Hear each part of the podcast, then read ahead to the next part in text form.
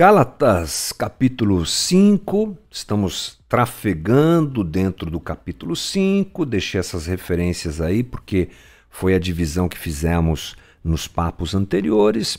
Você que está chegando agora, não sabe do que eu estou falando, é só você procurar dentro do canal da Casa da Rocha Guarulhos e assistir de forma separadinha, bonitinha, tudo que está registrado lá a respeito dessa conversa de Gálatas, que já está na casa dos 30 vídeos, gente. 30 vídeos, é isso aí. Então tem muita coisa para você aprender lá. Preciso ser rápido, mas eu vou é, lembrar a você que ontem conversamos um pouco sobre o que Paulo fala ali no capítulo 5 sobre legalismo e permissividade, ou seja, o perigo que nós temos de, ao fugirmos da, do cumprimento da lei como regra de salvação, irmos para o outro lado, que é a permissividade, que é acharmos que podemos viver de qualquer jeito. Ontem lembrei que Deus é santo e que nós nos relacionamos com Ele em amor, mas nunca sem nos lembrarmos nunca nos esquecendo que ele é santo e assim mantemos essa dinâmica equilibrada. Né?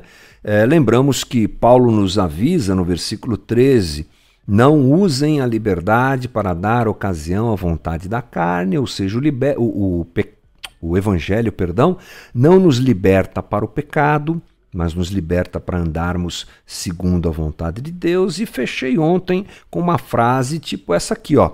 O evangelho nem nos leva a viver uma vida culpada, uma vez que Deus nos tem aceitado com amor, nem uma vida ímpia, uma vez que o Deus que nos tem aceitado em amor é perfeitamente santo.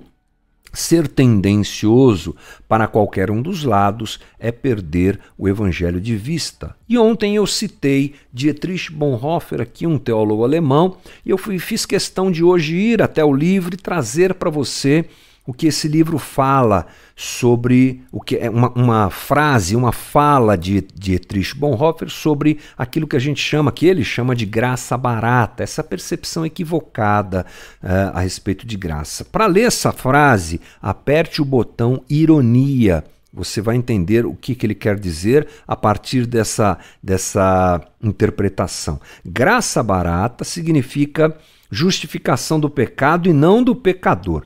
Como a graça faz tudo sozinha, tudo também pode permanecer como antes. Afinal, a minha força nada faz? Nada faz. O mundo continua sendo mundo, e nós continuamos sendo pecadores, mesmo na vida mais piedosa. Viva, pois, o crente como vive o mundo, coloque-se em tudo em pé de igualdade com o mundo e não se atreva, sob pena de ser acusado de heresia entusiasta, a ter sob a graça uma vida diferente da que tinha sob o pecado. Bonhoeffer está sendo irônico aqui, não é?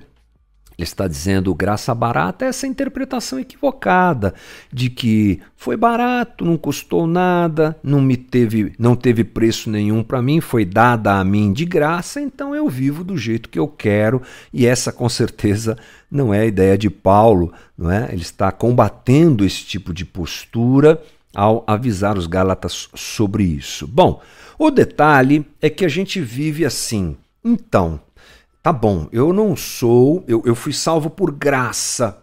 É verdade. Mas então eu não preciso cumprir a lei?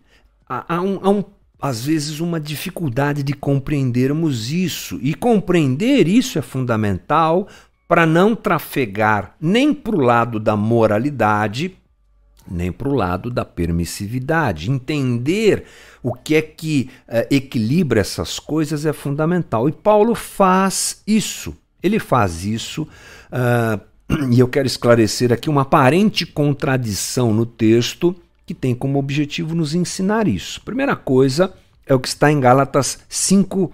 Opa, Gálatas 5,3 deveria aparecer aqui. Não apareceu? Vou ler aqui para você. Uh, de novo declaro a todo homem que se deixa circuncidar que está obrigado a cumprir toda a lei. Paulo está escrevendo aos Gálatas porque eles foram alvo dos judaizantes que disseram para eles: vocês podem seguir a Jesus, mas vocês precisam cumprir a lei. Entre essas coisas da lei que vocês precisam cumprir, vocês precisam se circuncidar e precisam cumprir as festas religiosas do judaísmo. E Paulo está dizendo o seguinte: se você for por esse caminho e se deixar circuncidar, pronto, você vai ter que cumprir toda a lei. Quem abraça a lei como instrumento de salvação precisa ser perfeito. É isso que Paulo está dizendo aqui. Se você escolheu a lei como instrumento de salvação para a sua vida, então, amigão, esquece Jesus, esqueça a obra na cruz, esqueça a graça, esqueça o dom gratuito de Deus e seja perfeito.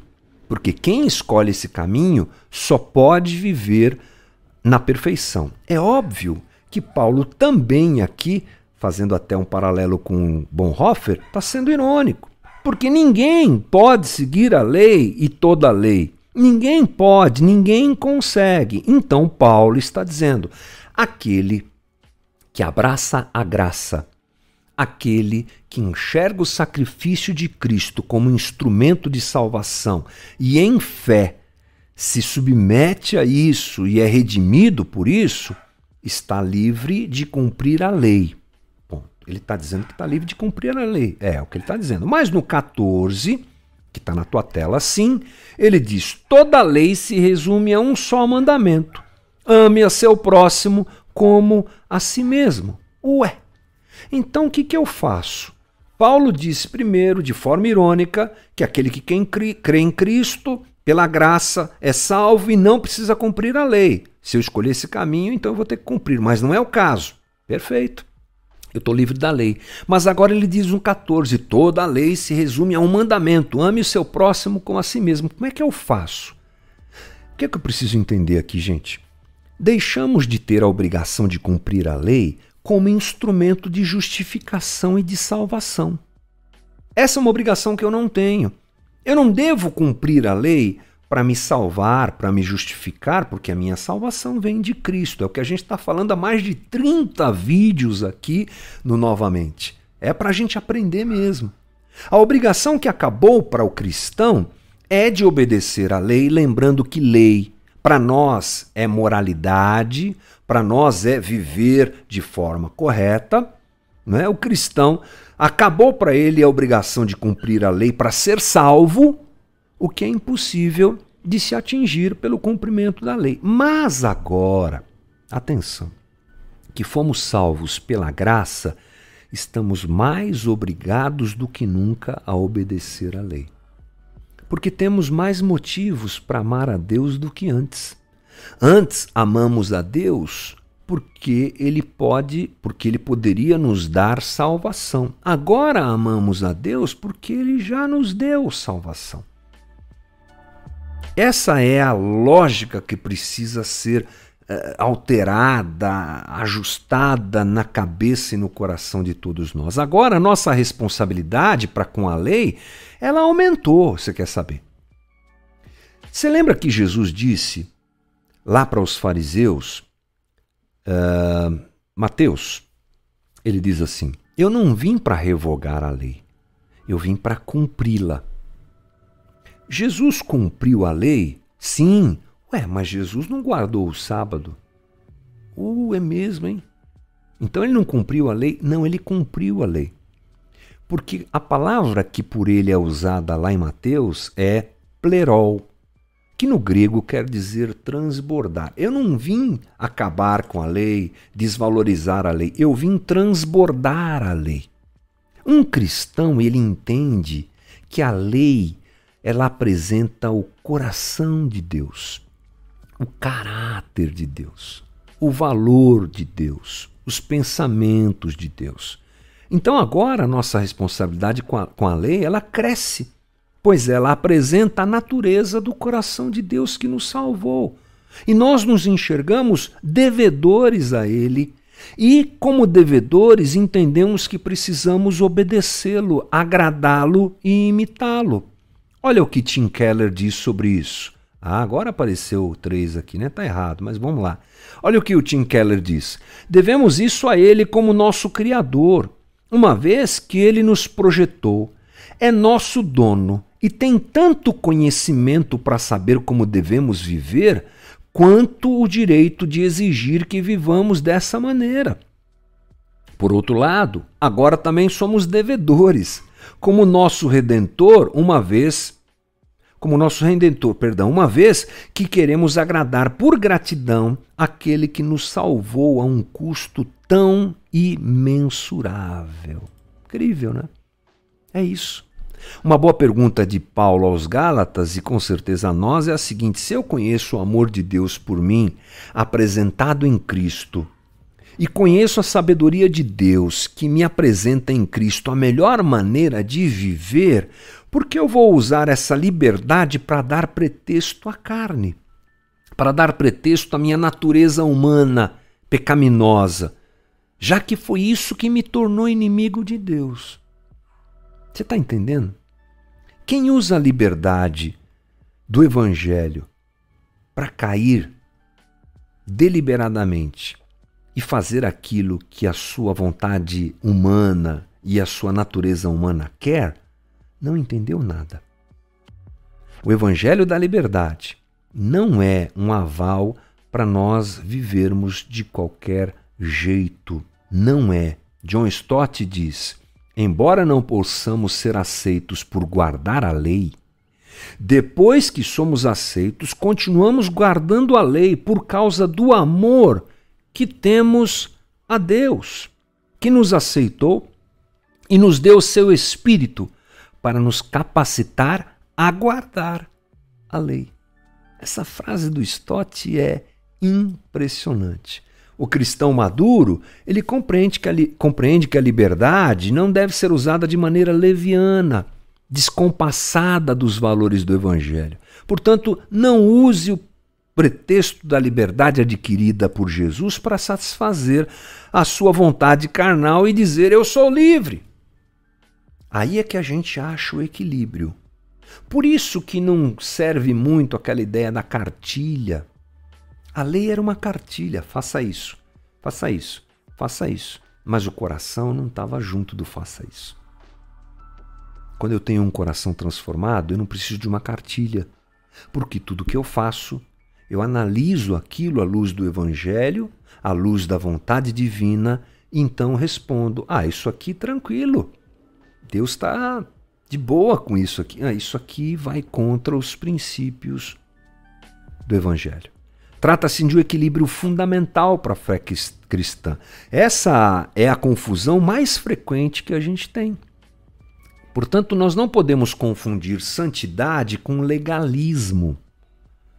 Dentro dos, do, do, do, do mundo evangélico é isso que acontece. Quem é considerado santo é aquele que guarda de forma legalista os preceitos. Né? Santidade se torna legalismo quando tem a função da salvação. E é isso que eu tenho que observar na minha caminhada. A santidade que devemos viver é buscar aquela aquele relacionamento com Deus não para ser salvo, mas ela é fruto do reconhecimento da obra de Cristo na cruz. Parece distante, mas não é. E Martinho Lutero diz o seguinte: se a fé é proclamada como deve ser proclamada, ou seja, a graça, a maior parte dos homens entende a doutrina da fé de maneira carnal e arrasta a liberdade do espírito para dentro da carne. Isso pode ser percebido hoje em dia, perdão, hoje em dia em todas as camadas superiores, perdão, em todas as camadas sociais, nas superiores e nas inferiores. Deixa eu achar aqui onde é que eu estou para você não perder nada. Uh, todos, os, todos se gloriam de serem evangélicos, todos se gloriam da liberdade cristã, e contudo, enquanto isso, submetem-se às suas paixões, voltando-se para a avareza, para os prazeres sexuais, para a soberba, para a inveja. Ninguém cumpre fielmente seu dever, ninguém serve ao outro por amor. Essas palavras de de Lutero, elas são fortes nesse sentido. As pessoas dizem que são evangélicas, elas apresentam a sua moral, mas estão sempre buscando aquilo que a sua natureza humana quer. Esse é um sinal de hipocrisia, de uma falsa e uma falsa piedade, uma falsa santificação, sendo que a verdadeira santificação leva a gente a viver o propósito de Deus, cumprindo a lei, observando sempre o coração de Deus, não a legalidade, não o legalismo, mas vivendo em gratidão aquilo que Deus fez na nossa vida. Amanhã eu fecho essa conversa falando um pouco mais sobre a saída para essa luta que nós enfrentamos, entendendo que a liberdade que Cristo nos dá é infinitamente melhor do que essa liberdade que nós uh, achamos que é melhor. A vitória sobre essa situação vem quando eu compreendo que Jesus me chamou para a verdadeira liberdade.